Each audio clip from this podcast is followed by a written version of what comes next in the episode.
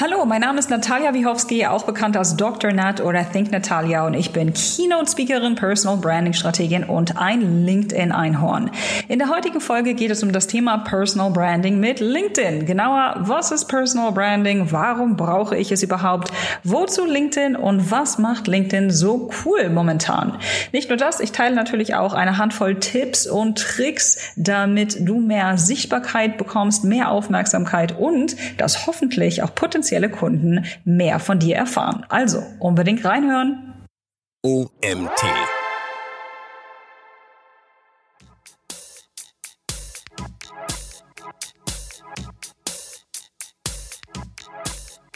Also was definitiv spannend ist, ist die Anzahl an qualifizierten Kommentaren unter deinen Posts. Also nicht nur, oh mein Gott, großartig, mm, das ist so cool, mm, du bist die Beste, ich mag deine Brille, hey, du warst so geil.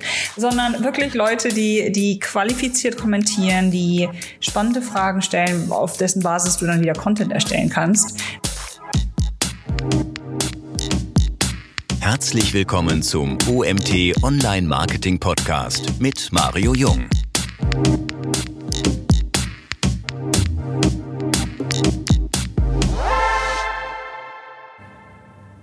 Hallo Natalia, warum ist deiner Meinung nach es extrem wichtig, dass man sich zu seiner Personal Brand entwickeln sollte? Weil wir sowieso eine Personal Brand haben, ob wir es mögen oder eben nicht. Denn Jeff Bezos meinte einmal, dass unsere Marke das ist, was andere über uns sagen, wenn wir nicht im Raum sind. Das heißt, die Art und Weise, wie du sprichst, dein Online-Content, deine Kleidung, die Art und Weise, wie du Leute, wie sich Leute fühlen in deiner Gegenwart, all das ist eine Personal Brand. Und anstatt ein Opfer der Meinungen und Wahrnehmungen anderer zu sein, liegt es an dir, die Zügel in die Hand zu nehmen und sicherzustellen, dass die Brand, die wir da draußen finden, online und offline, im Anklang mit deinen Zielen steht. Das war cool. Vor allem das mit dem Opfer fand ich ganz cool. Also das gab ja früher schon immer diese Thematik, als Facebook gerade auf den Markt kam, da war dieses äh, Unternehmen, wollt ihr, dass die Leute über euch reden oder wollt ihr das Gespräch gestalten? Und im Endeffekt ist es ja genau dasselbe, nur dass wir es halt jetzt für uns selbst machen. 100 Pro, genau dasselbe Kram. Mhm.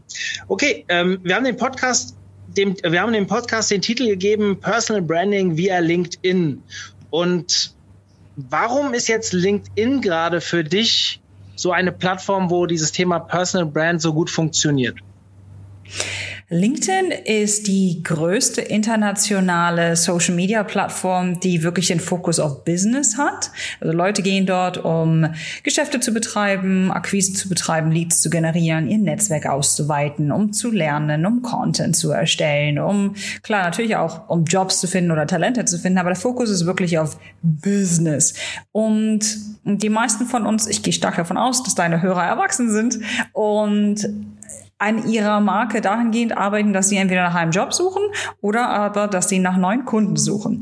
Und wie gerade erwähnt, haben wir alle eine Personal Brand. Und wenn Leute dich googeln und du ein ordentliches LinkedIn-Profil hast, dann landet das auf der ersten Seite der Suchergebnisanfrage. Das heißt, LinkedIn tut dir einen riesen Gefallen und Leute zahlen normalerweise Hunderttausende von Euros, um auf der ersten Google-Seite oder sonst was Seite zu landen. Aber LinkedIn macht das für dich umsonst, wenn du eben ein Profil hast, was ordentlich aussieht und was öffentlich zugänglich ist.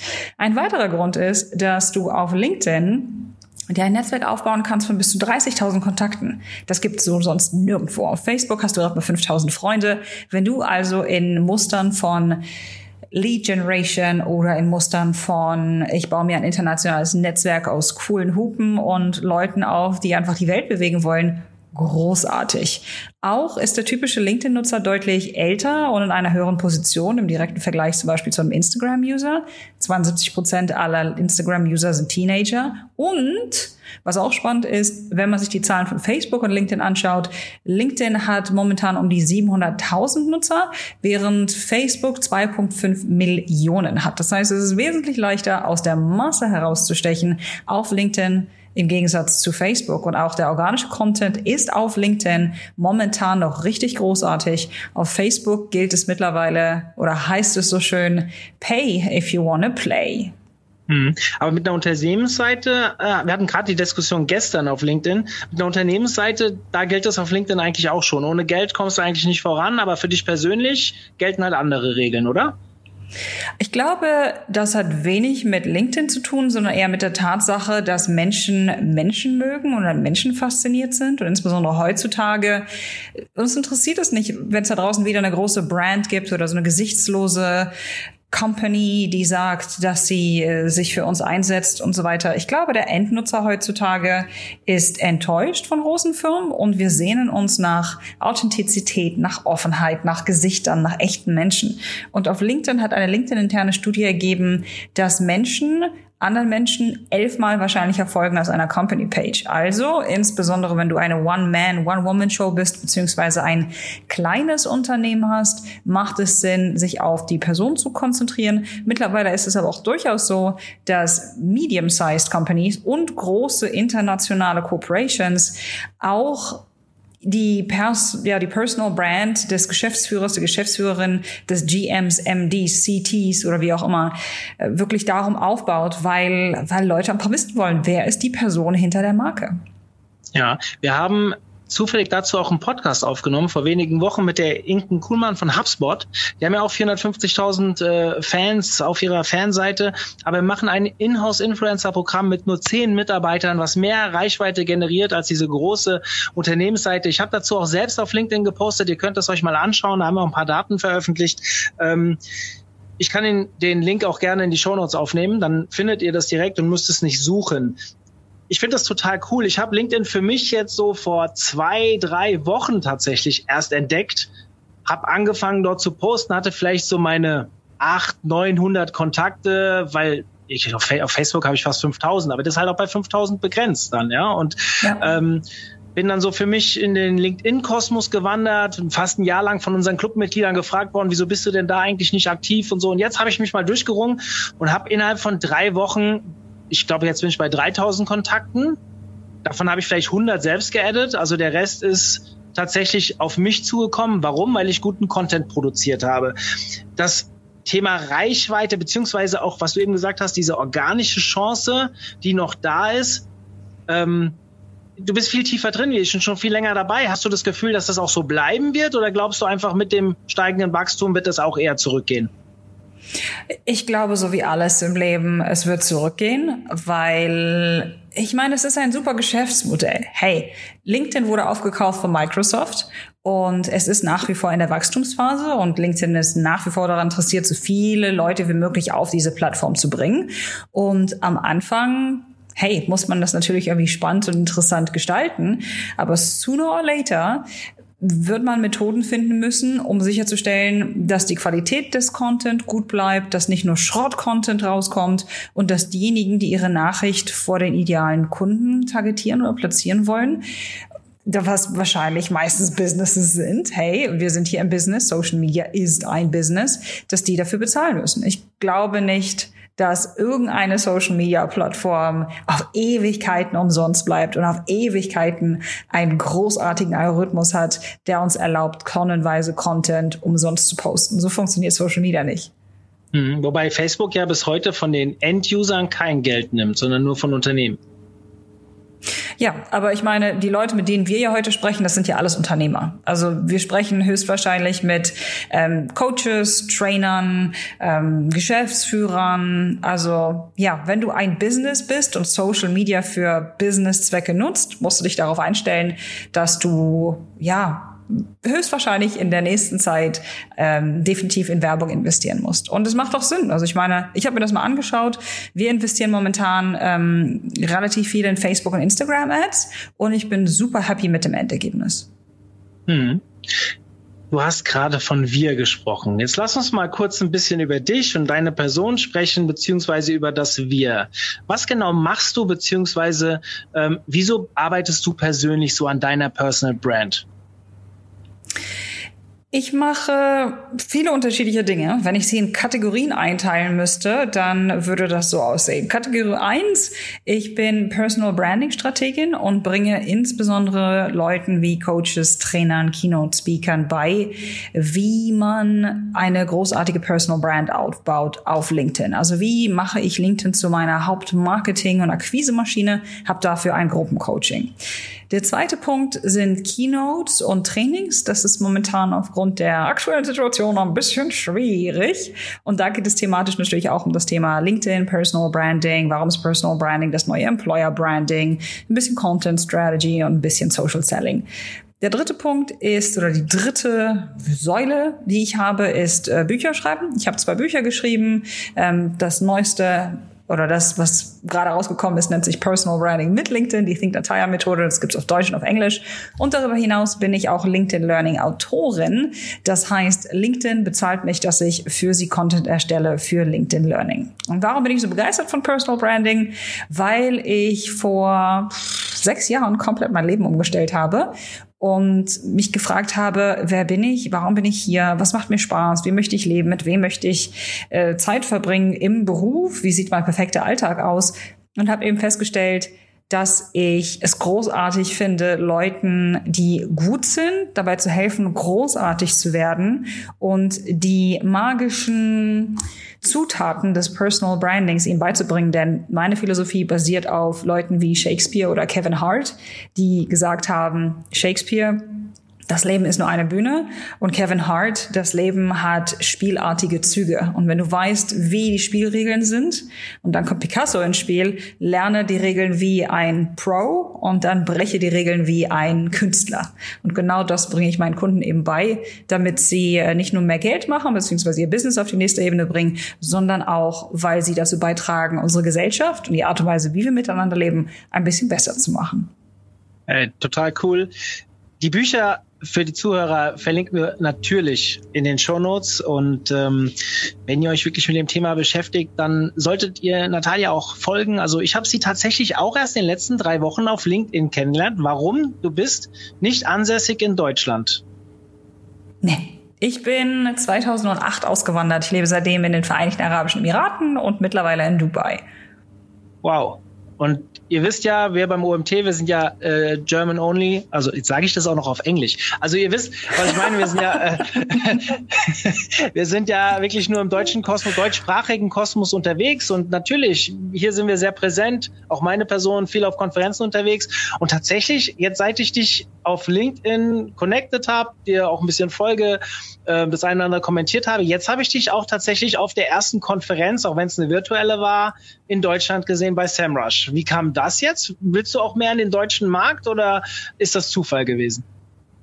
Ja, SEMrush war über eine Vorstellung. Also war eine Freundin von mir, die gesagt hat, hey, ich spreche da sowieso. Die suchen weiterhin noch nach Female Speakern redet doch einfach mal miteinander. Ja, also ich bin seit 2019, das heißt jetzt seit zwei Jahren, ähm, auch im deutschen Markt unterwegs. Ich hatte eigentlich alles auf Englisch gemacht, war, hatte mich prima konzentriert auf Kanada, die USA und ab und zu mal immer wieder was in Europa und hatte dann im, oh Gott, ich meine, es war irgendwie Dezember oder Oktober 2018 die Möglichkeit, mit Dirk Kräuter zusammenzuarbeiten. Er meinte, hey, hier, ich, ich habe die Marketing-Offensive, das ist ein Zweitages-Event und wir brauchen eine Speakerin und eine Moderatorin.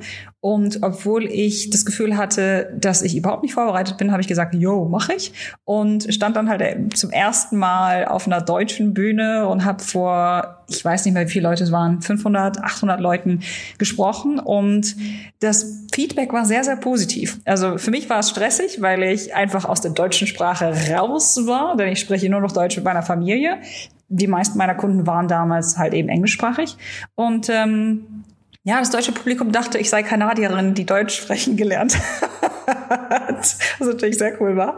Aber ja, dann habe ich wirklich zwei Monate später einen Podcast auf dem deutschen Markt rausgebracht und mich immer mehr im deutschsprachigen Raum umgeschaut, vernetzt und so weiter. Das heißt, ja, also der deutschsprachige Raum ist eins meiner Kern- oder meiner Zielmärkte, aber nach wie vor auch Kanada und die Staaten. Ja, spannend. Ähm, wir sind ein Hands-on-Podcast. Das habe ich dir ja im Vorfeld schon erzählt. Und bei uns sind die äh, User immer sehr erpicht drauf. Und das ist auch der Anspruch an uns, dass sie auch wirklich ein paar Tipps an die Hand bekommen, dass wenn sie jetzt hier gleich ihr Handy weglegen, den Podcast zu Ende gehört haben, direkt mit etwas starten können. Und auch heute haben wir gesagt, ähm, Personal Branding via LinkedIn, drei Tipps, wie auch du zur Marke wirst. Und du hast uns drei Tipps mitgebracht. Magst du mhm. uns mal vorstellen? Auf jeden Fall. Also der erste Tipp besteht darin, umzudenken, wenn es um die LinkedIn-Seite geht. Viele Leute glauben, es ist ein Online-Lebenslauf und die Art und Weise, wie diese Seite aufgebaut ist, könnte auch dazu verführen. Deine LinkedIn-Seite ist allerdings eher eine Landing-Page oder eine Web-Page. Und für all diejenigen, die, sagen wir jetzt mal, nicht so technisch gewandt sind und sagen, wovon redest du? Es ist eine Art wie eine Art Schaufenster. Das heißt, ich möchte deine Geschichte hören, ich möchte ein Gespür dafür oder davon erhalten, wer du bist und wie du tickst und was du machst und warum ich mit dir zusammenarbeiten sollte und was dich besonders macht und was du sonst gemacht hast. Das heißt, Dein Ziel ist wirklich oder besteht darin, die Aufmerksamkeit von anderen auf dich zu ziehen und sicherzustellen, dass Leute so viel Zeit wie möglich auf deinem Profil verbringen. Nutze dein Profil und mache es zu einer Quelle für deinen idealen Kunden und nicht so sehr als Online-Lebenslauf. Das ist der äh, erste Punkt. Der zweite Punkt ist oder besteht darin, Content zu erstellen, insbesondere wenn du dich als Vordenkermarke oder als Influencer oder irgendwie so etwas positionieren möchtest.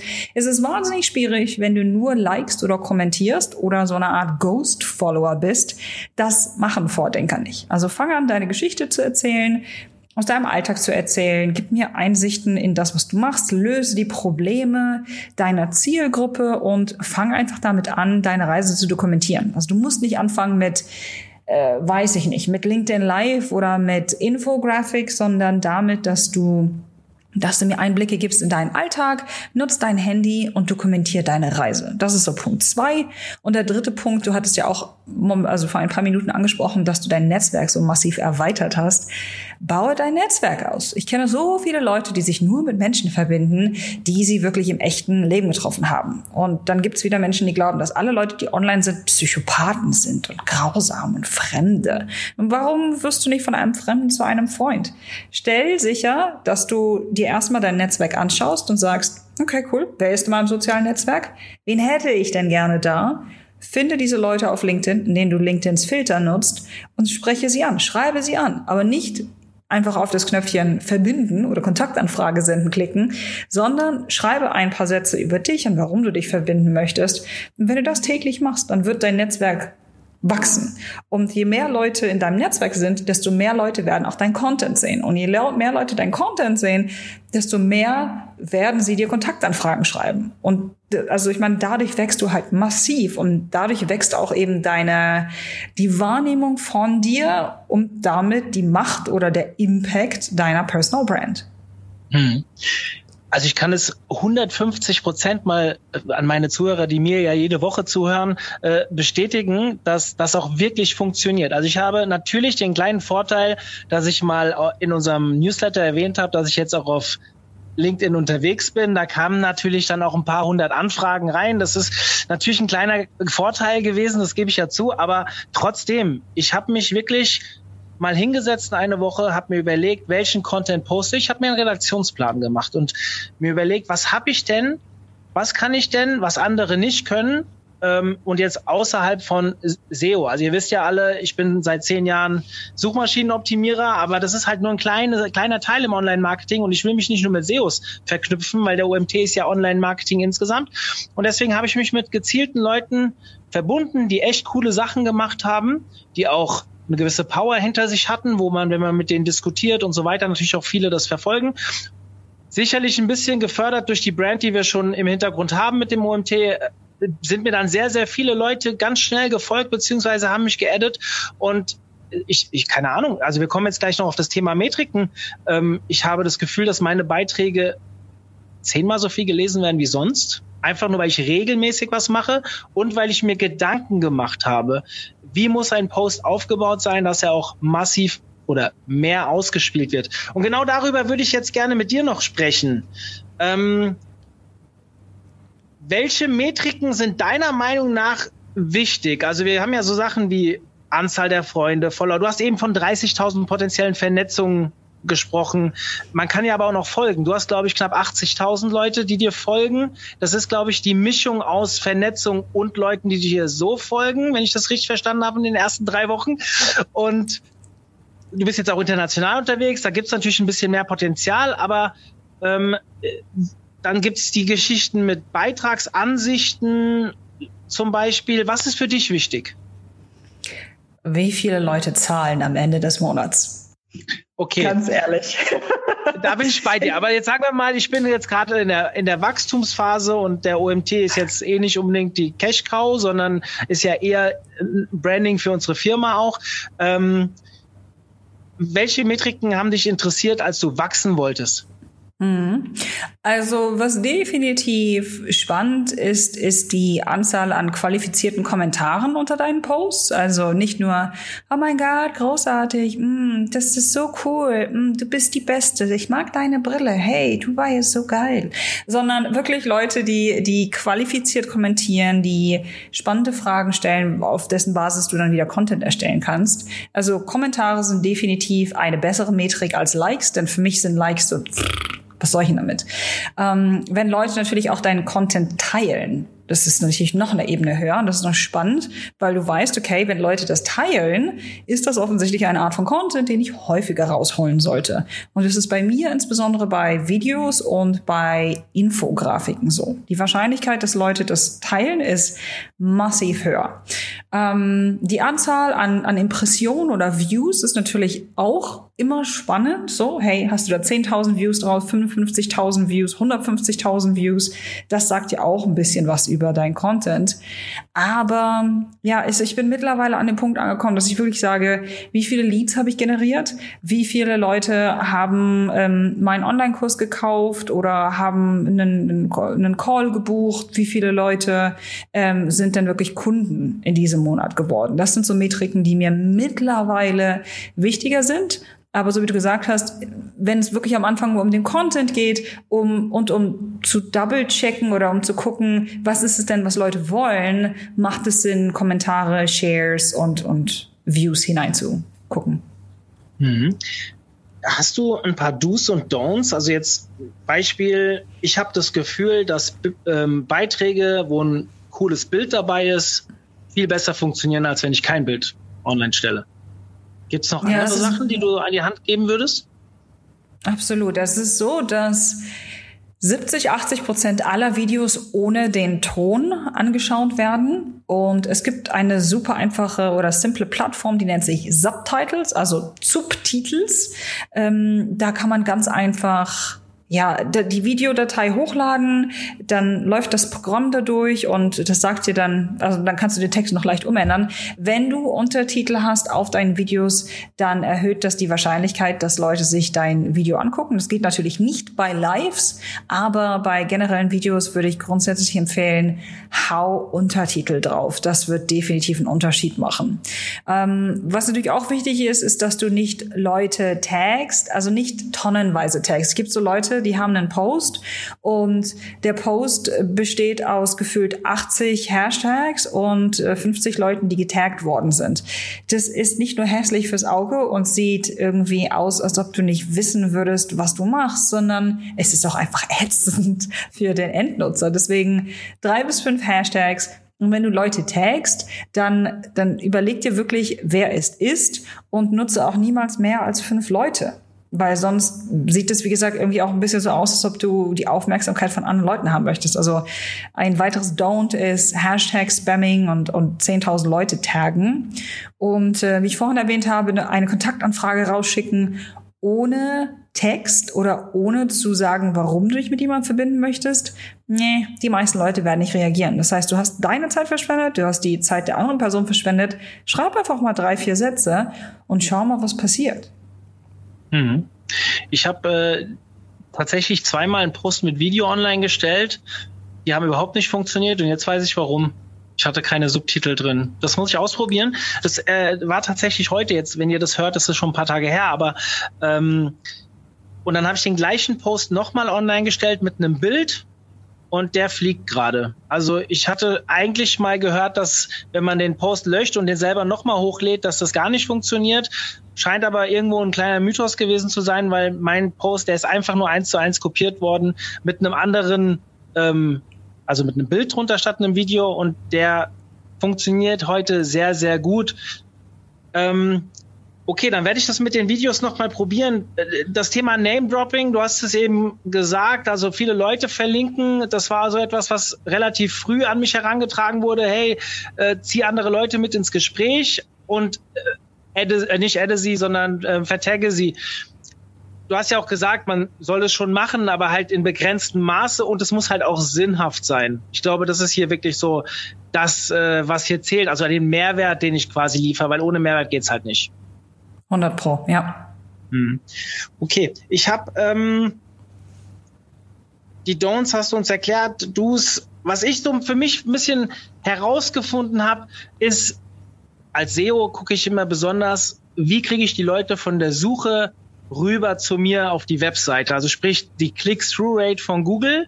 Und jetzt habe ich gelesen letzte Woche auf irgendeinem Blog, ob es stimmt oder nicht, kannst du mir vielleicht bestätigen, dass LinkedIn an seinem Algorithmus gearbeitet hat. Das heißt, auch wenn einer jetzt länger deinen Artikel liest, selbst wenn er nicht interagiert, ist das ein sehr positives Signal, sodass du mehr angezeigt wirst, mehr Relevanz bekommst. Du nix schon? Ja, die Dwell Time ist, ist der neue Hauptfaktor oder einer der wichtigsten Elemente, wenn es um den LinkedIn-Algorithmus geht. Das heißt, je mehr Zeit Leute auf deinem Post verbringen, desto mehr Punkte erhältst du vom LinkedIn-Algorithmus, wenn ich das einmal so formulieren möchte, und desto höher ist die Wahrscheinlichkeit, dass dieser Post auch anderen Leuten angezeigt wird. Das heißt, was lernen wir daraus? Erstelle Content, der relevant ist, nicht nur Clickbaits oder irgendwelche Hunden, Katzen-Video oder Motivational Quotes oder oh mein Gott, wie viele Likes kann ich dafür bekommen, sondern erstelle Content, der der spannend ist und der Leute zum Nachdenken bringt, der wirklich sicherstellt, dass Leute darüber nachdenken, dass sie überlegen, was sie kommentieren und ja, dass du es für sie machst. Also nicht, dass du halt eben, hey, ich bin da, sondern dass du wirklich etwas für sie erstellst. Hm. Ich habe noch ein anderes wichtiges Learning, darauf wollte ich nämlich hinaus. Du kriegst nämlich immer nur so zwei Zeilen angezeigt, bevor du auf mehr Anzeigen klickst. Und wenn du diese zwei Zeilen, so wie die Click-Through-Rate bei Google theoretisch, ja, also diese Meta-Description, die ihr seht, ist bei LinkedIn, glaube ich, ist total wichtig, dass ihr mit diesen zwei Sätzen fesselt. Und also noch viel wichtiger, also nicht viel wichtiger, am Ende muss natürlich auch die, der Inhalt des ganzen Postings wirklich valide sein und die Leute, wie du es eben so schön gesagt hast, zum Nachdenken anregen. Ähm, egal ob sie es gut oder schlecht finden oder eine andere Meinung haben, aber Hauptsache sie denken drüber nach, bleiben lange auf deinem Post, aber sie müssen halt auch erstmal klicken. Und dementsprechend wichtig ist es, dass ihr in diesen ersten zwei Zeilen etwas anteasert, was aber nachher auch erfüllt wird. Also kein Clickbait, wie Natalia das eben gesagt hat, sondern wirklich Interesse schaffen, damit sie auch den Rest lesen. Absolut, genau. Und am besten, um das herauszufinden, ist einfach wirklich zuzuhören und zu fragen, wovon wollt ihr mehr hören? Womit kann ich euch helfen? Worüber soll ich sprechen? Ähm, was ist euer Problem? Hey, ich bin hier, um euch zu helfen. Und ich bin auch ein großer Fan davon, äh, deinen besten Content rauszuhauen. Also bei mir ist so, ich würde sagen, 80, 85 Prozent von dem, was ich meinen Privatkunden beziehungsweise Unternehmen beibringe, gibt es draußen kostenfrei. 50 Prozent sind wirklich, das kriegt man von mir nur, wenn man dafür bezahlt. Aber die meisten Leute werden auch nicht meine Kunden, weil sie noch mehr Wissen von mir wollen, sondern weil sie wollen, dass ich sie an die Hand nehme und ihnen einmal in den Arsch trete oder regelmäßig mal nachhake und sage, ey, poste oder wo ist dein Problem? Lass uns das zusammen überwinden. Hm, macht ihr dann auch mit denen so wirklich Content-Planung und sowas? Also äh, überlegt ihr euch dann, was ist denn der Content, der zu dir passt, beziehungsweise gibt ihm vielleicht einen, einen Rahmen, wie er sich selbst entwickeln kann innerhalb so einem abgesteckten Raum? Also ihr führt ihn quasi dahin, dass er selbst weiß, was er am besten kann und was er posten sollte? Absolut. Also ich bin großer Fan von bringe dem Mann oder der Frau bei, wie man fischt, damit er oder sie sich äh, selbst ernähren kann. Ich bin kein großer Fan von hier, ich habe dir mal zehn Kilo Fische mit bei, also mitgebracht. Ich will nicht, dass meine Kunden, nachdem sie mit mir gearbeitet haben, abhängig von mir sind, ähm, sondern ich will, dass sie selbstständig sind. Und deswegen, wir haben wirklich ein ganz buntes äh, Programm aufgebaut, das anfängt mit Positionierung. Wir gehen in Profiloptimierung rein, in Storytelling, Content Content Strategy, in Social Selling, in strategische Netzwerkerweiterung, in äh, PR und in so viele andere Dinge. Also wirklich, dass es ein Gesamtpaket gibt, das sicherstellt, dass du eine Personal Brand hat, hast, die von innen nach außen arbeitet und offline und online funktioniert. Und ich bin großer Fan einer holistischen Strategie, denn äh, wenn es eins gibt, das ich hasse, da sind das die Leute, die sich online darstellen als wow und, und motivierend und großartig großartig und witzig und wie auch immer. Und dann triffst du sie im echten Leben und denkst, boah, was für eine Knalltüte. Grausam. Deswegen, ich bringe meinen Kunden und meinen Freunden und allen bei, die mit mir zusammenarbeiten, sei authentisch, sei die Person, online, die du im echten Leben bist. Mach dich vielleicht ein bisschen, ein bisschen lauter, ein bisschen intensiver. Letzten Endes Social Media ist ein Attention Game, wie wir wissen. Aber ähm, arbeite an dir selbst. Denn wenn du dich selbst nicht magst, wenn du dich selbst nicht respektierst, wenn du selbst nicht an dich glaubst, das werden Leute sehen. Und je mehr du dich magst, je mehr du dich kennst, desto weniger nimmst du dich ernst und desto mehr Spaß macht es dir zuzuschauen. Mhm. Cool gesagt, ähm, nochmal zu dir. Du bist Doktor. In was denn? Philosophie. In Philosophie. Okay, wie wird, also normalerweise, wenn mir immer früher einer gesagt hat, äh, ich studiere Philosophie, da habe ich immer gefragt, was willst du denn daraus machen? Was hast genau. du denn da geantwortet? ich habe Sozialwissenschaften studiert mit dem Fokus auf Kommunikation und Sozialisation. Habe erstmal gearbeitet fürs Bildungsministerium hier in den Emiraten. Habe nach dreieinhalb Jahren festgestellt, nee, nicht so meins. Habe dann gewechselt in die Privatwirtschaft, habe ganz klassisch im Marketing gearbeitet, weil hey, ich meine, wenn man so viel über menschliches Verhalten weiß, großartig. Ähm, und dachte dann nach zweieinhalb Jahren, mm -mm, macht keinen Sinn. Und als ich dann 29 war, hat es wirklich geknallt und hatte so meine, ich sage immer, mein spirituelles Erwachen und meine Early Life Crisis in der ich mir die Frage gestellt habe, was in aller Welt will ich eigentlich? Und da habe ich halt eben festgestellt, dass wenn du Sozialwissenschaften studierst und wenn du auch danach noch einen Doktor der Philosophie dranhängst, gibt es nicht den Job. Wenn du Medizin studierst, wirst du höchstwahrscheinlich Mediziner. Wenn du Architektur studierst, wirst du höchstwahrscheinlich Architekt. Also wie musst du dir deinen eigenen Job, dein, eigenen, dein eigenes Leben, deinen eigenen Lifestyle selbst zusammenbasteln? Und deswegen habe ich mal neun Monate mir eine Auszeit genommen und mir diese Fragen gestellt und mein Bestes gegeben, alles umzulernen lernen, von dem ich dachte, dass ich es wusste.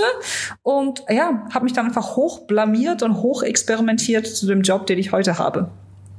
Und bist glücklich und zufrieden.